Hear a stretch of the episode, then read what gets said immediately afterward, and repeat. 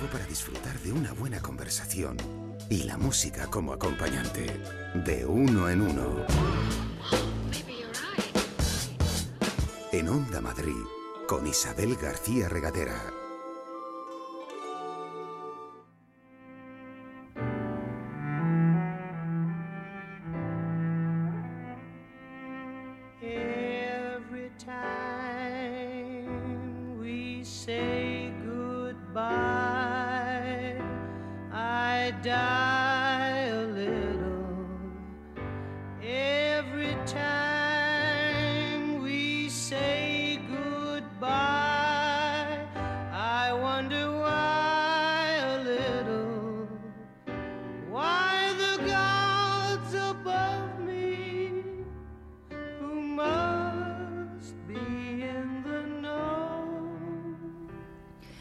Time We Say Goodbye, Simply Red, ¿por qué nuestro invitado Alejandro Palomas has elegido esta canción para que nos acompañe hoy en esta charla? Bienvenido. Hola, ¿qué tal? Eh, pues mira, es curioso, pero eh, a ver, es una canción que yo utilizo normalmente para despedirme de mis novelas. O sea, cuando, cuando ya he pasado la promoción y ya estoy a punto de empezar otra, me despido de la anterior. eh, hay algo en mi inconsciente que se despierta y, y- y busca siempre esta canción durante una semana, una- un par de semanas. Entonces la voy escuchando y es un poco pues una despedida. ¿Te cuesta despedirte de tus novelas? Me cuesta muchísimo despedirme de mis novelas, sobre todo de los de según qué personajes. Eh, hay a- antes me costaba menos. Yo creo que con la edad me cuesta más. Con la edad me cuesta más muchas cosas, pero despedirme de mis eh, de mis personajes mucho.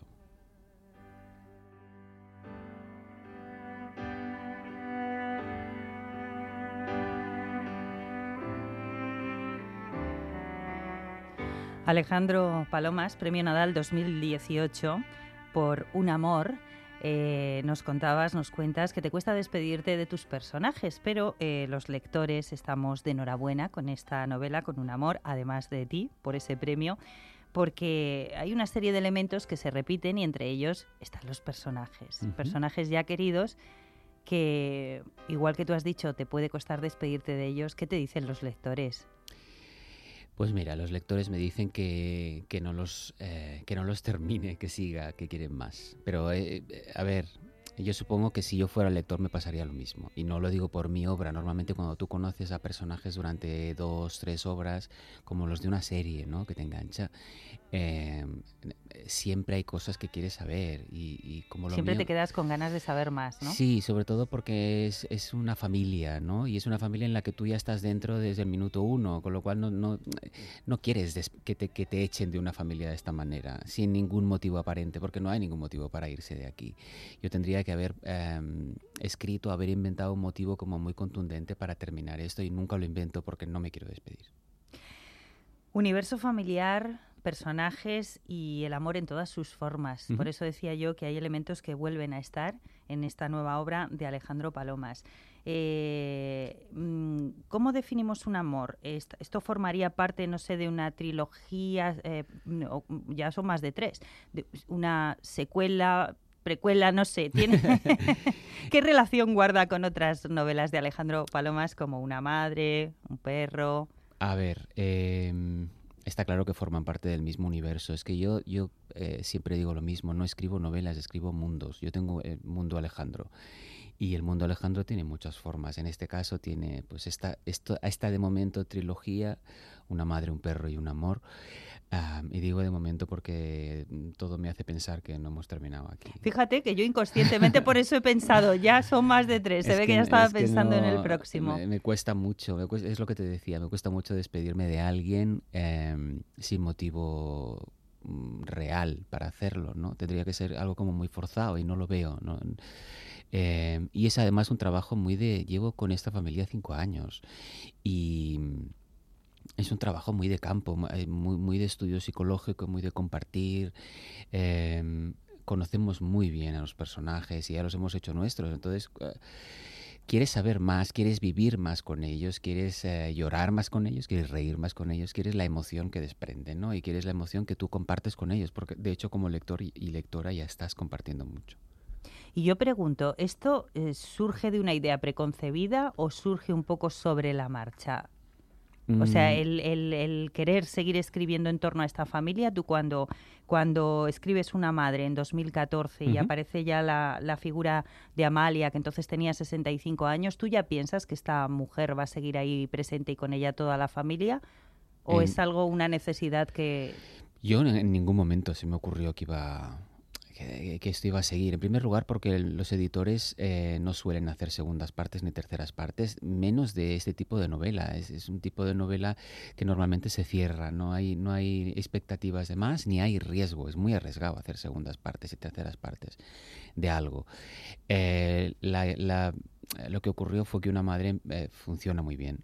Es así. Funcionó muy bien de repente y, era, y funcionó inesperadamente bien y contactó y conectó muy bien con el público. Y, no sé por qué me arrastró de alguna manera. Yo tampoco pensaba en eso. Pensé que había escrito una novela y ya está, y que me iría a escribir otra novela después. De hecho, escribí otra novela después, que fue Un hijo, eh, y que no tiene nada que ver con esta trilogía. Pero cuando terminé Un hijo, eh, los personajes de una madre seguían ahí, seguían dando vueltas. Y yo seguía muy habitado por ellos. Yo estoy habitado por esta familia desde entonces, con lo cual eh, no puedo hacer muchas otras cosas ah, aparte de escapar durante un tiempo de casa, porque para mí esto ahora es mi casa. Eh, me puedo ir de casa unos, unos meses y escribir cosas distintas, un poemario, un guion, etcétera, pero siempre vuelvo a esto. Y volví, y volví con un perro. Y cuando terminé un perro, eh, supe entonces que esto sería algo más grande que dos novelas. No sé cuánto tiempo voy a dedicar a esta familia, no tengo ni idea, pero yo creo que va un poco para largo. Igual que, que cuando publicaste Una madre, dices, pues fue, fue un éxito, Sí. no sé si decir inesperado, porque entiendo que todo escritor pues busca eh, tener una especial Sí, claro, repercusión. sí. Eh, ahora este premio Nadal, porque tú ya vienes precedido de otros premios importantes, fundamentalmente te los ha dado la literatura juvenil, pero también finalista en el Primavera, en el Ciudad de Torrevieja. Lo de la llegada del premio Nadal, Pues mira, eh, eh, te- este, lo de los premios y sobre todo un premio como el Nadal tiene como muchas lecturas, ¿no? Y te afecta en distintos planos. Eh, por un lado, mucha satisfacción.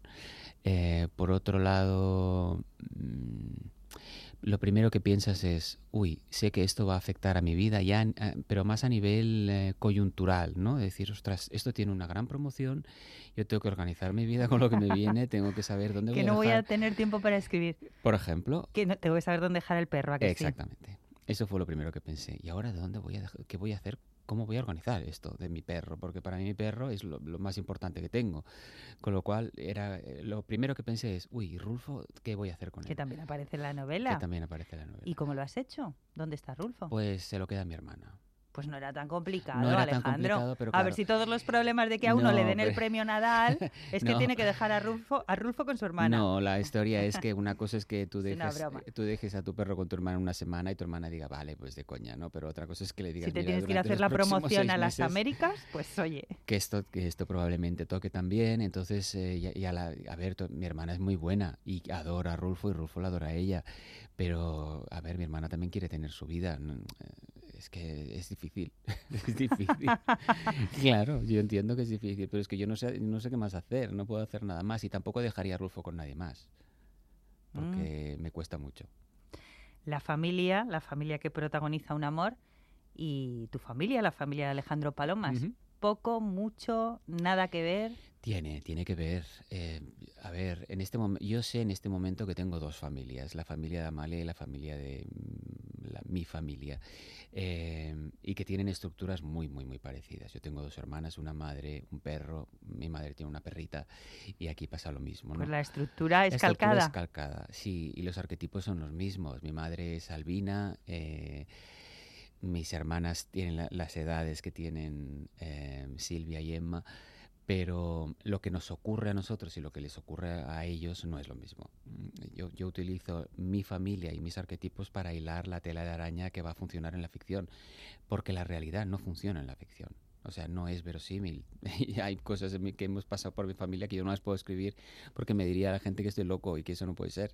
Pues fíjate que la familia es entrañable, la que protagoniza un amor, pero hay momentos en, en los que raya el surrealismo, empezando por la propia Amalia, que es un personaje entrañable, maravilloso, tierno, divertido, humano, pero surrealista. Totalmente surrealista, pero eso sí tiene, eso sí entronca con mi madre.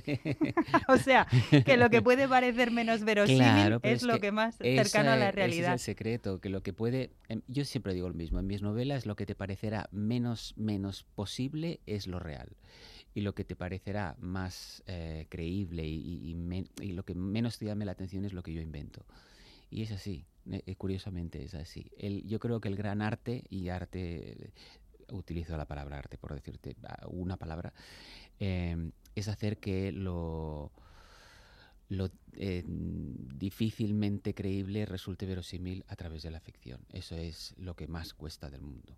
Y cuando tú cuentas en las entrevistas que la parte, digamos, más surrealista de Amalia es la que más tiene que ver con tu madre, Mm. ¿no te dice la gente que quiere conocer a tu madre? Sí. Porque claro, yo te tengo aquí delante, Alejandro Palomas, un gran autor, autor de éxito, premio Nadal, y yo ahora estoy pensando que a quien quiero conocer es a tu madre. Claro, esa es, el- esa es la historia. Todo el mundo quiere conocer a mi madre que se llama Que es la estrella. Angélica. Angélica es la estrella. Sí, Angélica es la estrella. Por eso yo tengo, ah, yo eh, vivo con un problema constante en ese sentido. Mi madre no va nunca a mis presentaciones, no va nunca a nada de lo que yo hago, porque eh, la quiero proteger. O sea, me parece que, que le debo eso. Eh, porque entiendo que hay mucha gente que le pasa esto y que hay mucha gente que iría con toda la buena fe y toda la buena intención a conocerla. Y yo no quiero que pase eso, porque esta- estaríamos cruzando ya una línea que, que no, no procede. Sobre todo por ella, porque mi madre es muy cándida, es súper, súper buena persona y, se daría mucho y no sabría dónde está el límite. Entonces, eh, yo recuerdo cuando mi madre leyó Una Madre eh, y terminó de leer Una Madre, me dijo dos cosas. La primera fue, eh, ¿cómo me gustaría tener una amiga como Amalia? O sea, ella no se reconocía demasiado, ¿no? Y le dije, mamá, mm, creo que no hemos hecho bien los deberes. y después eh, recuerdo que llegó la presentación y me dijo, mira, yo prefiero no ir a la presentación y no ir a ninguna presentación tuya ni a ningún acto. Y dije así porque me dijo, es que yo creo que no daría la talla. O sea, ahí, ahí, ahí, eso es Amalia. Mm. Eso es exactamente Amalia. Ella de repente piensa, es que me van a pedir cosas y- ellos esperan unas cosas de mí que yo no soy. Entonces no, nunca daré la talla. Y bueno, ahí, ahí Supongo está. que está orgullosísima, ¿no? Sí, de pero está muy orgullosa. Es, es muy curiosa mi madre, porque ella está, lo que la enorgullece es que a raíz del premio, pues ella va, eh, ella eh, vive en un sitio con sus, con sus cosas habituales, ¿no? Con su recorrido habitual. Y supongo que unos vecinos y unos Claro. amigos habituales. Claro, con su, con su peluquería, con su carnicería, con su pescadería. Entonces, de lo que está orgullosa es de ser la madre de, ¿sabes? No por mí, sino está orgullosa por ella. claro, ella ha asumido el papel de la como- madre del artista. Claro, dice, es que a mí nunca me habían felicitado por nada. Con lo cual, ella, la- pues eso, la felicita. Está viviendo su parte del éxito, lógicamente. Exactamente, está orgullosa de ser madre, no orgullosa de su hijo. Ella está orgullosa de ser madre. Pero me parece. A mí me parece estupendo. Sí, Sí. me parece una lectura muy interesante, claro. A mí me claro. Y además ella no lo piensa, simplemente le sale así. Y yo la Pero veo, ella te ha traído al mundo, ella te ha criado, ella te ha educado, o sea, ella eh, ha contribuido a que tú seas quien Totalmente, eres. Y eso pues también implica un orgullo que ahora su hijo sea un escritor de éxito y que obtenga premios importantes. Pues sí, ella merece también su felicitación. Yo te digo una cosa, eh, yo solo por verla así, y esto lo he comentado con mis hermanas, solo por verla así ha, ha merecido la pena. Solo por ver cómo ha revivido de esta manera y está, tiene una luz distinta, ha valido la pena. El resto eh, no importa. Bueno, esto de tu madre, pero ¿y tus hermanas? ¿Qué dicen? Mis hermanas, ¿sabes qué pasa? Que eh, desde que apareció una madre y, y todo este recorrido con una madre, un perro y un amor, eh, nos ha cambiado mucho. Y nos ha cambiado para bien. Pero en cuanto a las relaciones Mm, entre vosotros. Sí, nos ha cambiado, sí, ha cambiado mucho las relaciones entre nosotros. Antes éramos una familia, somos una familia muy breve, muy escueta, o sea, dos- una madre y tres hijos, em, y mi tía. Eh, antes éramos una familia y ahora, y lo decimos así y lo Un clan. reconocemos. No, somos un equipo Un equipo. ¿eh? y funcionamos muy bien como equipo. Nos, eh, nos organizamos muy bien, no tenemos... No, no sé qué nos ha pasado, y lo hablamos eso, ¿eh? lo hablamos mucho. No sabemos lo que nos ha pasado, pero tenemos una relación estupenda entre los tres eh, y de mucha protección con mi madre. Yo te confieso una cosa, Alejandro, ¿eh? El libro es una novela y como digo, pues tiene, tiene de todo, tiene humor, tiene Sí. momentos emotivos, pero yo durante la lectura de la novela, no en una, sino en varias ocasiones, he cerrado el libro y he llamado a mi madre, ¿En serio? te lo prometo. Ah, sí. ¿eh? Sí, es eh, un poco esa labor terapéutica de decir, hay algo que a lo mejor no estoy haciendo bien, hay algo que me estoy perdiendo, a lo mejor mm, no estoy sabiendo entender según qué cosas y me emociono recordándolo. Sí. pero esto no, no es la primera que me lo dice. Sí. Esto pasa mucho con esta novela y con una madre, con una madre pasa muchísimo. Eh, con un perro pasa muchísimo más. sí, porque eh, no sé, no yo, pero no lo hago pensando en eso. No sé, Mm. yo, yo no sé por qué. Pero y si tú leyeras un hijo, mira, un hijo tiene la, la- el milagro de la novela de un hijo es que eso le pasa al padre. O sea, a todos los hombres que leen Mm. un hijo. eh, yo recuerdo que el primero que lo leyó fue un librero, mi librero de confianza, que es un tío estupendo. Pero es un tío estupendo, pero es que además es cantante en una banda de rock. Con lo O cual, sea, un tipo duro ya por pero definición. es duro, motero, eh, bueno, o sea, tú lo ves y da un poco de miedo, debo decir. Y lloraba como yo leyendo me, un me amor. llam- me- me llamó, después de leer un hijo, me llamó y me dijo, hostia, tío, qué fuerte. Lo primero que he hecho, me lo he leído en dos horas, y lo primero que he hecho cuando he terminado ha sido ir al- al- a la habitación de mi hijo, al cuarto de mi hijo, Y abrazarlo. lo he abrazado y he pensado, a ver qué me estoy perdiendo yo de la infancia de mi hijo, que no sé. O sea, y dice, eh, esto fue, él lo había leído hacía una semana, dice, desde entonces lo he ido a buscar al cole, lo llevo a todas partes. dice, no me quiero perder ni un segundo de, de mi hijo. Y yo no sé, yo no sé por qué provoco eso. Quizá porque yo lo tengo. Y entonces lo provoco, ¿no? Y me pasa mucho eso con mi madre, ¿no? A veces me peleo con ella y porque me da rabia muchas cosas de mi madre, ¿no? Es, mi madre es, es estupenda, pero Pero también... eso no- yo creo que nos pasa a todos con nuestras madres. Y esa es la parte que yo he entendido leyendo un amor. Claro. Esas pequeñas cosas que hace tu madre que a ti te molestan y luego te das cuenta de que no las hace con mala intención, que a lo mejor las hace desde el cariño. Claro, pero ya se ha llevado la bronca. Claro. Entonces tú te vas a tu casa en el coche y piensas, ostras, ¿cómo? O- otra vez. Otra, o sea, ¿cómo puedo meter la pata de esta manera? Si la mujer es- si lo hace porque es buena, o sea, no quiere molestar, pero mm, tú tienes como tienes un mal día o tienes mm, una agresividad X porque da en unos puntos que te ha dado desde pequeño y que no has logrado superar Mm. y que saltas como un, como un tonto y no saltas eh, delante de nadie por esas cosas, solo con ella, porque la confianza a veces da asco Sí. y dices, hostia, entonces la llamas. Y dices, "Vale, yo, yo lo hago, ¿eh?". le digo, mamá, perdona tía, pero es que se me ha ido la olla, no sé qué, no sé cuánto. Y dice, ah, no te preocupes, y ya sé que eres así. Y, y yo pienso, pero es que no ves que esto no ayuda. Yo quiero que me pegues una bronca, porque si no, no voy a aprender nunca. Es si no, voy a seguir saltando de esta manera y no quiero tratarte así, no quiero saltar así. Entonces me sigo sintiendo culpable y la dinámica no cambia. Eh, y llego a mi casa y pienso, va, esto la próxima vez lo arreglaré y esto no volveré a saltar. Y entro, vuelvo a, a su casa, entro en su casa y ya sé que me va a decir algo que voy a volver a saltar. Y pienso, hostia, no aprendo, no aprendo. Y, y entonces pienso, ¿y cuando, ¿y cuando ella ya no esté? ¿Qué va a pasar? ¿Cómo voy a solucionar esto antes de que ella ya no esté? Yo tengo muy presente eso. Yo empecé a escribir una madre porque un día me di cuenta de que la iba a perder. Y, y de repente tuve como, una, una- como un fogonazo de conciencia y pensé, ¿cómo se vive sin, una, sin mi madre? ¿Cómo voy a hacer para vivir sin esta mujer? ¿Qué, qué habrá después? ¿Cómo será cuando yo coja el teléfono y, y no haya nadie? Porque no existe esta mujer, ¿no? Em, y empecé a escribir una madre por eso, porque pensé, yo tengo que tener un, un algo escrito de cómo es el color de esta relación que yo tengo con ella, para que cuando ella no esté yo pueda recurrir a algo y pueda tener un pedazo de ella. Pues esas son las emociones que provocas, esas son las emociones que provoca Alejandro Palomas con sus, con sus libros y, y con esta novela, con un amor. Dices lo que yo siento, pues lo transmites y muy bien a los lectores. Así que preparados para este viaje todos los lectores, porque ante todo yo diría que es un viaje de, de emociones, ¿no? Mm. de sentimientos. Vamos con un poquito de música. Estoy escuchando un tema que la canción la reconozco, claro, de David Bowie, pero esta versión Esta versión es. Mira, escucha.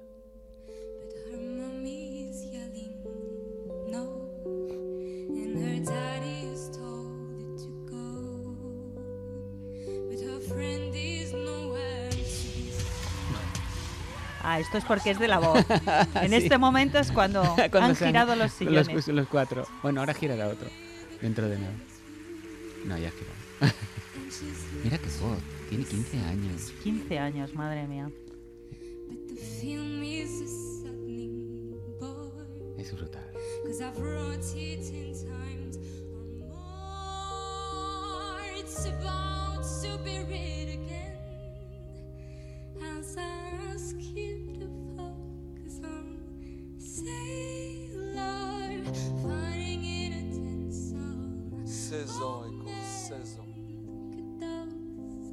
Es una versión preciosa, pero yo destacaría la capacidad también tiene, que tiene de emocionar Esta, esta niña. por eso, por eso me, me, me, me quedo loco con ella. Pues vamos a disfrutarla.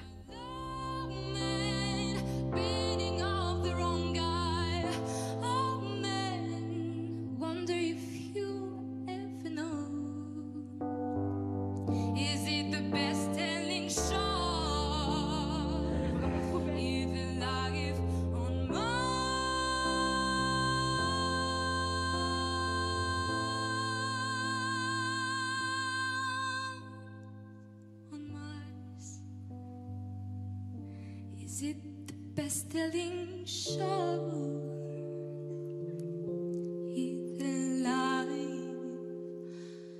on Mars. Mars.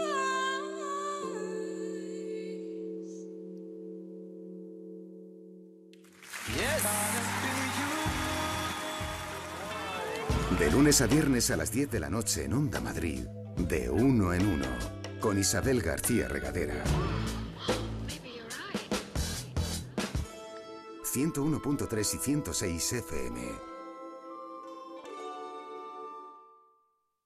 Alejandro Palomas, autor, escritor, creo que también eres traductor, ¿no? Porque estudiaste filología inglesa, además de un máster en, en poesía, que esto lo hiciste en San Francisco. En San Francisco, sí.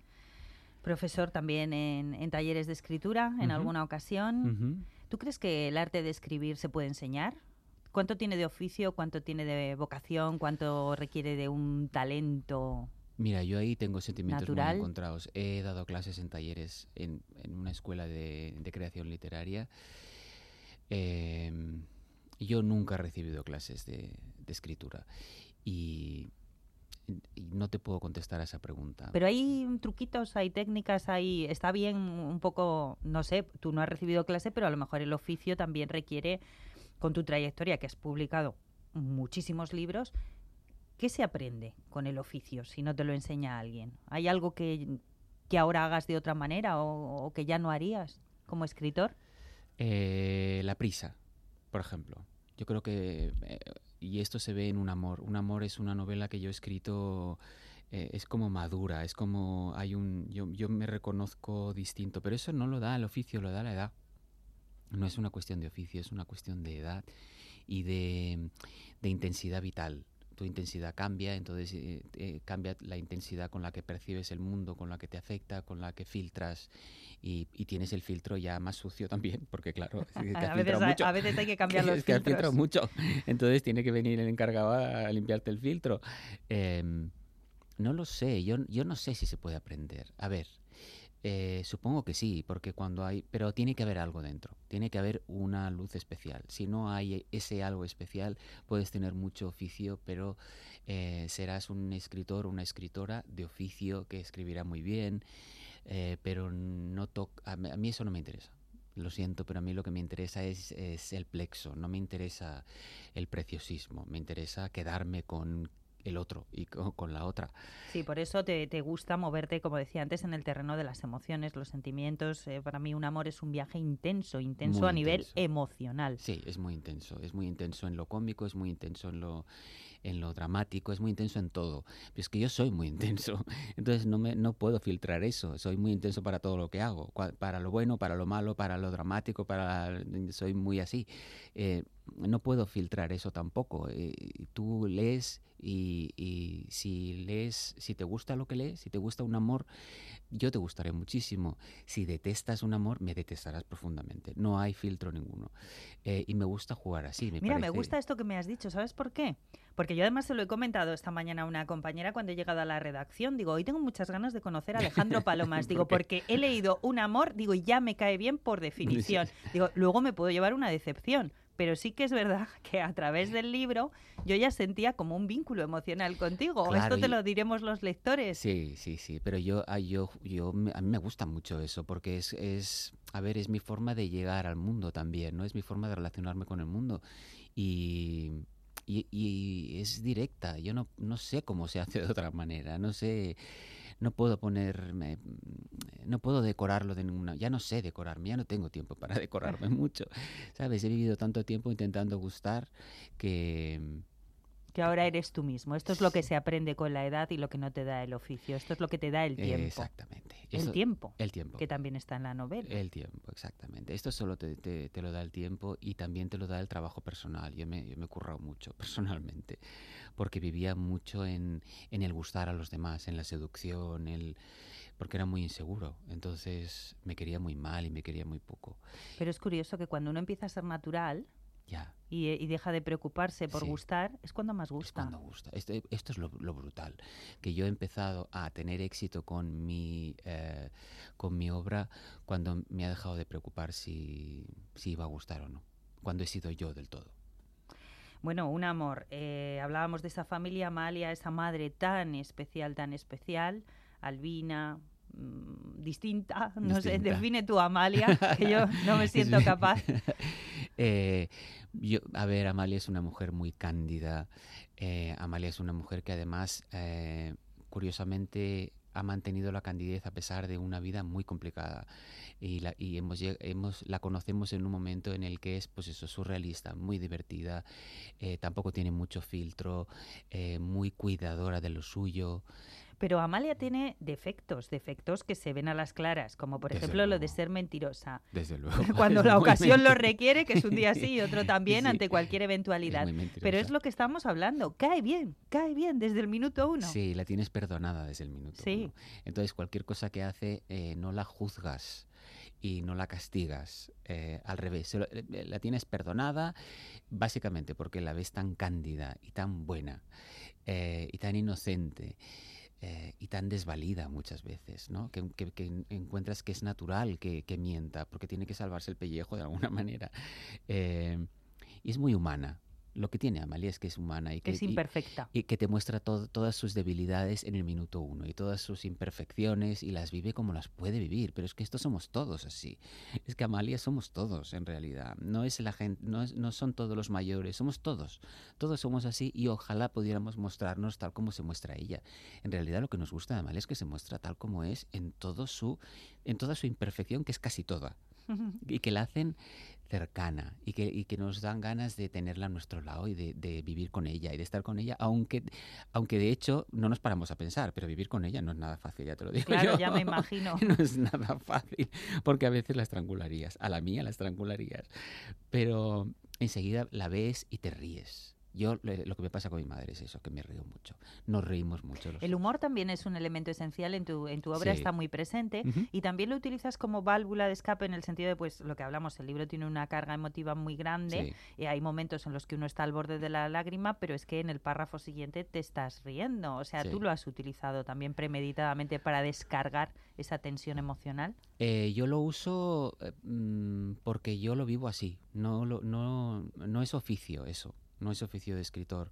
Em, me gusta mucho trabajar la contención. Entonces, yo sé que tú vas a. Yo te llevo al llanto, ya lo sé.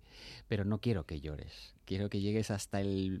Yo que soy de lágrima, fácil. Yo también, ¿eh? Yo soy muy de lágrima fácil. Y de hecho, yo y me- de risa fácil, ¿eh? Yo también. Estoy, me muevo en los dos yo extremos. también.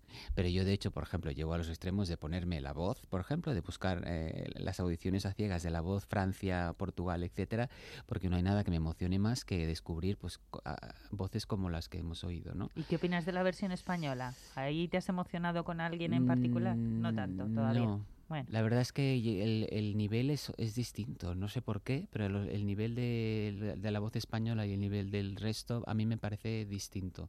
pero a ti qué te emociona, la música, las voces, o sea, la música en su conjunto. o- Me emociona de- descubrir talentos de- pues no lo sé, descubrir como talentos, ¿no? De descubrir esas voces como las de esta niña, ¿no? Que dices, "Eh, pero esta niña está, está dotada de algo que no es de este mundo y que te llega directo al plexo, ¿sabes? Que te remueve de una manera que, que te que dices, O sea, a "Solo- ti lo que te van son las emociones fuertes. Totalmente, totalmente. es que sin esto yo no tengo vida, es que sin esto no me merece la pena. A ti te gusta flagelarte, tú eres de los sufridores, que te encierras en la habitación a veces y buscas también. Sí, claro, pero, pero me, lo que más me gusta del mundo es reírme. Lo que más me gusta del mundo, reírme y hacer reír. Yo ¿Verdad? soy súper payaso y me encanta hacer reír a, a la gente. Eso es muy agradecido cuando, cuando ves que te ganas al auditorio y se ríen, ¿no? Pero es muy complicado hacer ya, ya. eso, ¿eh? No, no, como intentes ser gracioso y no lo seas. Ah, es- eh, eh, sobre todo porque en el mundo de la creación literaria no es lo que está mejor visto. O sea, Sí, y además es que no es lo mismo, pienso yo, ¿no? El humor oral que el escrito. Una cosa es que tú puedas ser un tío simpático en una cena con amigos y otra que eso lo quieras llevar al papel. Es muy complicado muy hacer reír en el papel. Muy complicado. De hecho, eh, casi nadie hace humor. eh, en papel, porque claro, mm, eh, yo no sé cómo lo hago tampoco, ¿eh? No, no, no- si me, alguien me pregunta yo no tengo ni idea, simplemente es, pues, es- cuento y lo vivo como lo veo y como lo vivo y ya está, no, no sé qué, no sé qué hago. Y si- además Hombre, a mí me que- parece que el tuyo es un humor cotidiano, cercano. Lo bueno que tiene es que no es forzado. O sea, tú generas una situación surrealista que hace sonreír al lector, a veces incluso carcajearse, pero es porque no deja de ser algo casi cotidiano. Claro, y porque es posible, y porque no me voy a contar chistes tampoco, porque no me gustan los chistes, porque son situaciones que a mí me han podido pasar y que a mí me, me- yo me he meado de la risa. Yo con mi madre me, he hecho pis. Nos Pero- hemos hecho pis en un ascensor los dos. No, no quiero destripar nada en la novela, pero tu madre no se habrá llegado a llevar unas flores de una cuneta, por ejemplo. No, pero habrí- habría podido ser. O sea, es capaz. es muy capaz. Porque ella ve flores y tampoco... mm, Hasta que ella relaciona como que en una cuneta, pues que la gente... ¿Quién ha dejado esto aquí? o por Claro, qué? que por qué y una cuneta, accidente. No, ella piensa. Ay, Ella, qué ella flores más bonitas. puede pensar eso, ¿no? Ah, estamos en el campo, pues la gente deja flores. Ella hace lecturas que yo no haría nunca de, las, de la realidad. Pero es que yo- a mí cuando me las dice, yo la miro y pienso, ¿eres una marciana? ¿Eres muy ¿Y marciana? siempre ha sido así? Sí, ¿O esto con los años? siempre ha sido así. Siempre ha sido así. Eh, ahora. Esto yo lo pregunto a título personal porque yo a veces hago lecturas marcianas de cosas que luego pienso, ¿y, y- y por qué he pensado yo esto? ¿Por pues, qué he hecho yo esta asociación de ideas? Entonces me veo un- un una po- Amalia un en potencia. Amalia. Te ves un poco. Siempre ha sido así, siempre ha sido muy marciana y, bueno, esto no siempre ha sido bien recibido. Esto tiene su cara B, ¿eh? A nivel eh, convivencia, a nivel social, a nivel mi padre, a nivel eh, no, no ha sido fácil porque mi madre es un, es un personaje realmente, es mucho más personaje que persona. Eh, la, la madre persona a veces cuesta lidiar con ella porque es muy marciana. O sea, cuesta a veces bajarla a la- tierra y decir, a ver, mamá, no es así. No, no Porque puede ella ser". se mete en su micromundo y, Y, se y lo cree. además que tiene el defecto que es muy tozuda. Ujú. Oye, ahora que hablas de personajes, eh, ¿te imaginas eh, esto en pantalla? En- Pues mira, te cuento. Hace un poquito, eh, nada, aquí en Madrid hemos estado en una mm, en un encuentro eh, rodando páginas. Sí, efectivamente, he oído hablar de ello. De- se hace una preselección de novelas finalistas novelas. y una de ellas, por lo menos una, ¿no? Se lleva un formato cinematográfico, televisivo. Sí, bueno, eh, eh, teóricamente las, las 10 finalistas, eh, lo digo porque yo he estado con una madre. Entonces, tú vendes, tú subes ahí, tienes 5 minutos y hablas con todos los productores. Hay pues todas las plataformas, todos los productores de España, todo el mundo. Eh, y yo creo que eh, si no hacemos serie con todas, con, con esto, Uy, qué bien, con toda la familia, Sí. qué estupendo. si no es serie será peli. Pero yo creo que, a ver, Yo casi por- prefiero serie. yo, que dure, yo que casi dure. que prefiero las dos. bueno, también. Y, y- y esto de rodando páginas, ¿cómo es? ¿Tú te inscribes como escritor o tu editorial o, o- En o buscan caso- ellos? En mi caso fue mi agente. Tu agente presentó una obra tuya Presentaron unas cuantas, yo creo que cada gente presenta unas cuantas, creo que la preselección fue de 100 no- novelas. y, y el comité de sabios y de sabias eh, selecciona 10. Y entonces tú vas un día determinado, se- son 24 horas, tú vas en un día determinado con tu agente, o vas solo, o va tu agente, o va tu editor, o entonces defiende tu novela y delante de los eh, productores les dice por qué eh, esta novela él o ella cree que tiene que ser cine o, o- o serie o yo qué sé, cualquier formato. Y en la segunda parte, que esto yo ya lo veo convertido en realidad, esto es lo de visualizar en el guion, eh, claro, esto requiere una adaptación porque no es lo mismo una Oh, novela que un sí, guion. sí, sí. ¿Participarías tú activamente? ¿Queda a, a criterio del escritor o a ti en tu caso sí querrías? A ver, hacer la yo te, adaptación. te cuento, eh, yo estoy trabajando en la, en la adaptación de la novela Un hijo, ya estamos con, eh, con- muy avanzados en el guion y yo estoy participando. No participo como guionista como tal, pero cada semana eh, tenemos reunión y, yo me leo el guion, les digo lo que me parece bien, lo que me parece mal. Eh, intervengo mucho, pero sumo mucho. No soy nada difícil, al revés. Me encanta trabajar en equipo, me encanta aportar, no, no eh, cero dificultad. Entonces, me gustaría estar en práctica, sobre todo porque creo que el secreto de esta novela, de este proyecto, es el alma de Amalia. Entonces, el alma de esta familia tiene que estar. El y resto la me da igual. tú. Y esto soy yo. No puedes, no puedes ha- hacer esto sin el alma que, que- que- que está encima y debajo, en, el- en este sándwich. No puede no, no estar ahí porque se pierde todo. Necesitamos una actriz albina de setenta y pico años. Esto ya es complicado de Mm, partida pero al no- casting. Pero no tiene que ser, no tiene por qué ser albina. Sabes que, además eh, me, me he enterado porque he estudiado mucho sobre los albinos que tú puedes ser albino, pero solamente eh, tú puedes ser eh, pues, tal como somos nosotros, pero es albinismo ocular. No se te ve, nadie lo ve, pero se, le, se ve en los ojos solamente. Porque hablamos del albinismo no es solamente una cuestión física, tú no tienes pigmentación, ¿no? Es lo que ocurre. Y entonces no es solo que tengas el cabello blanco o la tez casi transparente, sino que tienen dificultades de visión, una serie de problemas, lógicamente la piel sí. mucho más sensible. Exactamente. Tienen eh, pues mucha tendencia al cáncer de piel, entonces tienen que cuidarse muchísimo de la Claro. exposición al sol, de muchas cosas. Tienen otro tipo de complicaciones, no, no solamente es ese. Pero no hace falta que sea una actriz albina, con que sea una actriz como muy clara o, ¿sabes? Eh, o simplemente con el carácter.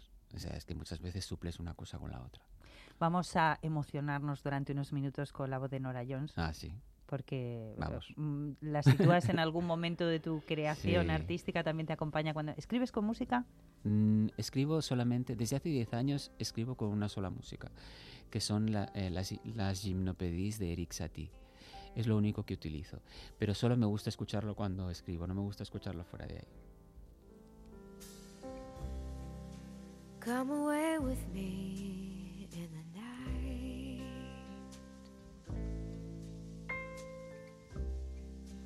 Come away with me, and I will write you a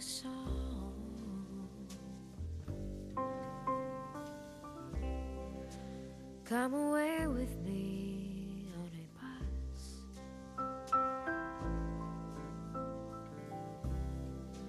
Come away where they can't tempt us with their lies. And I want to walk with you on a cloudy day where the yellow grass grows knee high. So won't you try to come, come away with me and we'll kiss on a mountain top. Come away with me and I'll never stop loving you.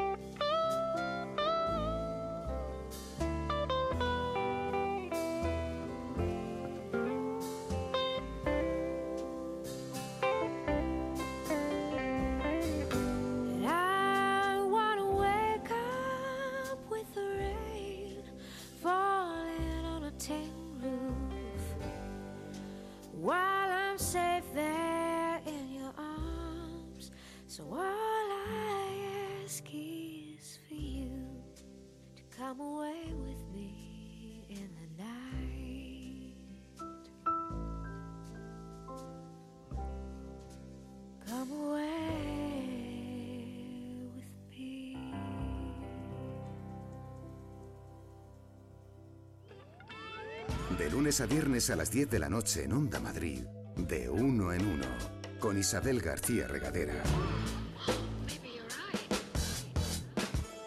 101.3 y 106 FM. Alejandro Palomas, autor de Un amor, Premio Nadal 2018, esta novela protagonizada por una familia, esa madre tan especial que es Amalia, 24 horas antes de una boda, una llamada, una coincidencia, una serie de cosas que pueden hacer cambiar o tambalearse o yo no sé cómo decir esas relaciones familiares que al final es un poco pues eh, el, el centro de un amor, ¿no? Eh, como Amalia en todo momento intenta recomponer, coser, que es una palabra que tú utilizas, Sí. esos, eh, es- esas partes ¿no? de, de esa familia que, que muchas veces tiende a hacerse girones, eh, aunque en el fondo lo que prevalece pues es el amor, al final, un amor. Y mm, están Emma y Silvia, la boda va a ser la de Emma y Magalí, me cuesta decirlo de Magalí porque me voy a Maribí, porque ya te he dicho que yo tengo mucho de Amalia.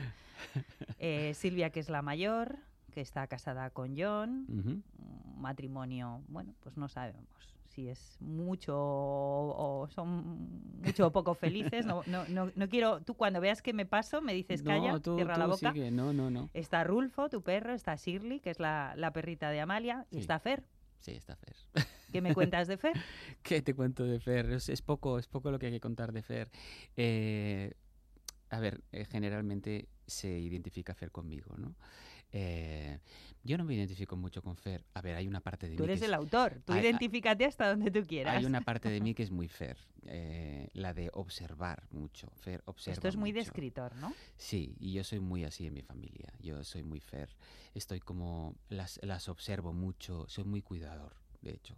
Entonces, eh, em, velo mucho porque estén bien siempre, mi madre y mis hermanas, ¿no? Y Fer hace lo mismo desde, su, desde la distancia.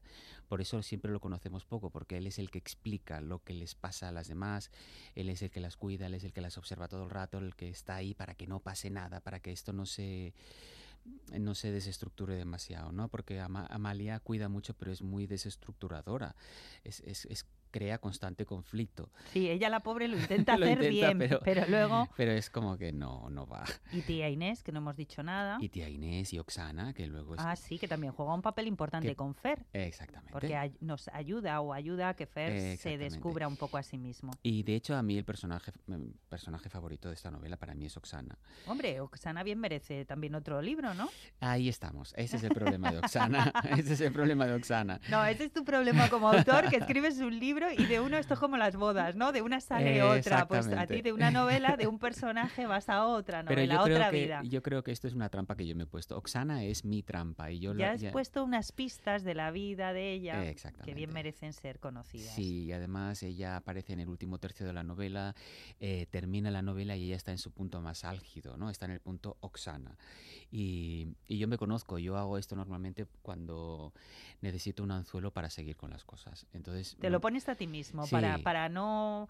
Esto es como las series de los capítulos, hay que dejarlo en alto para que te queden ganas de más. Y tú como autor, no ya por los lectores, No, que no, por- también, por mí. sino para motivarte para tu Sí. siguiente novela. Pienso, ostras, yo no puedo dejar a esta tía así, de esta manera. Yo no, o sea, no me puedo despedir de esta No, mujer. no, es que el lector ya se queda un poco, pues esta mujer tiene una vida ahí que yo quiero saber más. Claro, y lo curioso es que eh, desde que ha salido un amor, eh, lo que yo más he oído y lo que más me piden, porque ya es que me lo piden sin ningún tipo de problema, es eh, Silvia.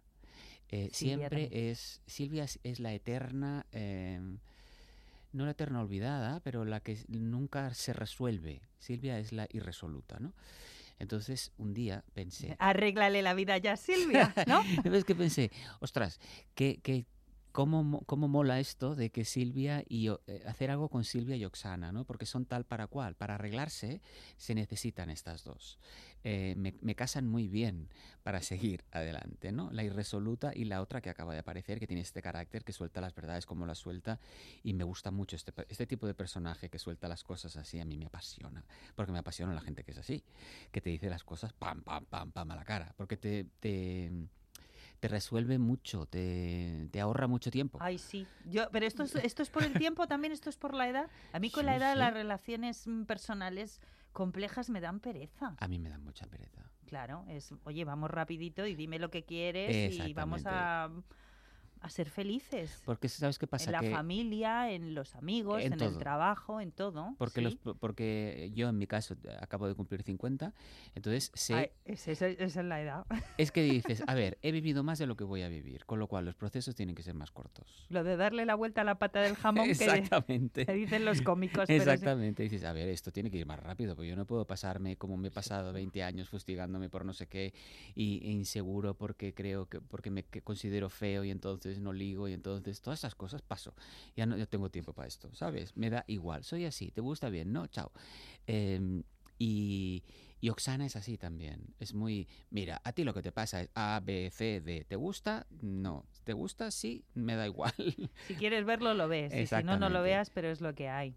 Exacto, y eso me- a mí me da mucho. Y Silvia necesita eso en su vida, necesita a alguien que sea, que esté por encima de ella para decirle las cosas y obligarla a cambiar, porque si no, alguien no la obliga, esta niña no va a cambiar. Bueno, la tía Inés la pega un buen repaso en un amor. Sí, pero se le va a pasar rápido, porque yo conozco a Silvia, y entonces se le pasan las cositas, se, olvida de las cosas muy rápido. Yo conozco a Silvia, nadie mejor que tú que la has Sí. creado. Oye, hay otro capítulo así también duro, ¿no? En un amor, que es el tema de, de- de la dictadura argentina. ¿Por Sí. qué has querido meter ahí ese Es curioso, ¿eh? Yo, no es la primera novela en la que aparece la dictadura argentina. En el tiempo que nos une también la trato. Eh, hay, no sé por qué hay momentos históricos que me llaman mucho la atención y que me afectan de una manera que, que, hay que otros no lo hacen, ¿no? Y mira que hay momentos históricos mm, para dejarte afectar. Eh, debería afectarme más la chilena, porque mi familia es chilena, mi madre es chilena, y yo también soy mitad chileno, mitad español. Pero no sé por Pero qué... ¿desde cuándo vivís aquí? Quiero decir, ¿tus padres se vinieron a consecuencia de, No, de la mi- dictadura? la que se vino a consecuencia de la dictadura fue mi tía, la hermana de mi madre. Mi madre ya estaba aquí. Eh, pero mis abuelos son españoles, que se fueron a Chile y, y allí tuvieron a mi madre y a mi tía. Eh, luego mis abuelos se volvieron a España y mi, mi tía y mi madre se quedaron allí. Mi madre vino aquí y se casó con un español. Y luego se vino mi tía por eso, en el momento del golpe y todo eso, porque mi tía trabajaba con, con Allende. Em, y si no, se la habrían cargado. Eh, tuvo que salir de una manera muy, muy, muy difícil. Pero nunca he tratado eso, nunca he hablado de eso, no sé por qué. Pero a me- lo mejor eso es premeditado, ¿no, Alejandro? A lo mejor es un, me- un mecanismo de cierta defensa por tu parte para no ahondar en algo muy íntimo y te has buscado un paralelismo, que en este caso puede ser la dictadura argentina, para tocarlo, pero quizá más de soslayo. ¿Sabes qué? Que además la dictadura mm, eh, chilena yo creo que todavía no se ha tocado demasiado, ¿sabes? Todavía está ahí, ni ellos mismos la han llegado a, a- sacar demasiado. La Argentina está mucho más... mm, la han abierto más, ¿no? Y la han tocado, la hemos visto más. La, la chilena en, en- en el seno del país creo que no está bien tragada. Y tú naciste ya aquí Yo nací aquí, sí. y yo- me has dicho que tienes 50 años, quiero decir. Sí, Viviste viví- la dictadura española, pero nada, o sea, eras muy pequeño. Muy pequeño. Y Franco murió cuando yo tenía 7, 8 años, creo. Pero ¿y qué opinión te merece? O sea, ya que estamos estableciendo estos paralelismos y dices los chilenos apenas la han tocado, ¿tú qué opinas de, de España?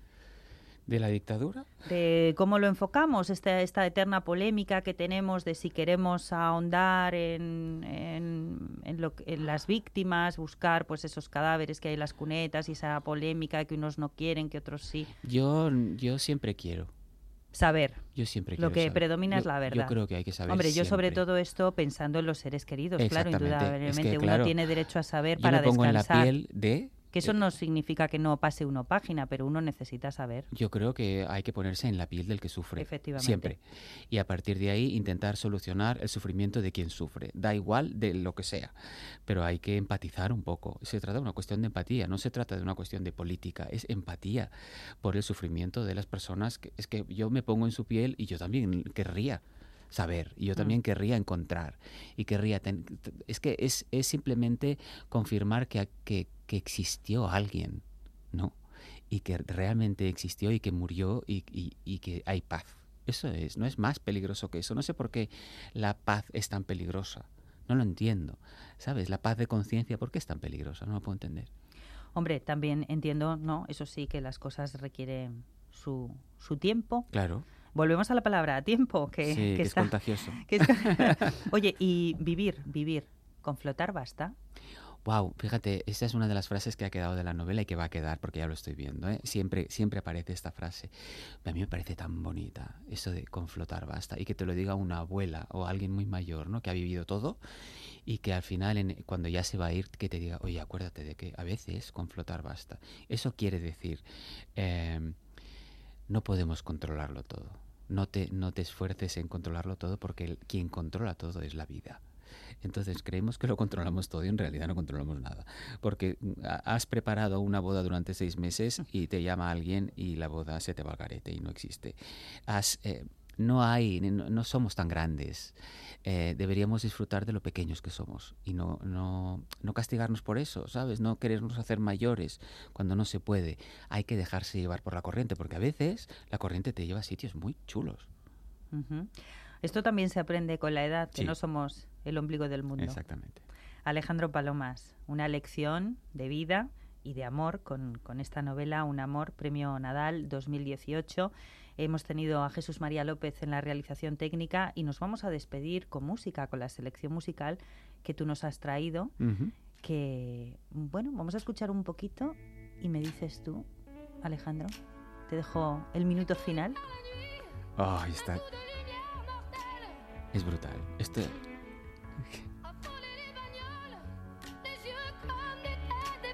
He oído tantas versiones de esta canción. Es brutal. Eh, no sé, a mí me ponen los pelos de punta esto. Pues gracias, Alejandro, por Gracias ponernos los pelos de punta Gracias a ti. con tus palabras. Gracias a ti.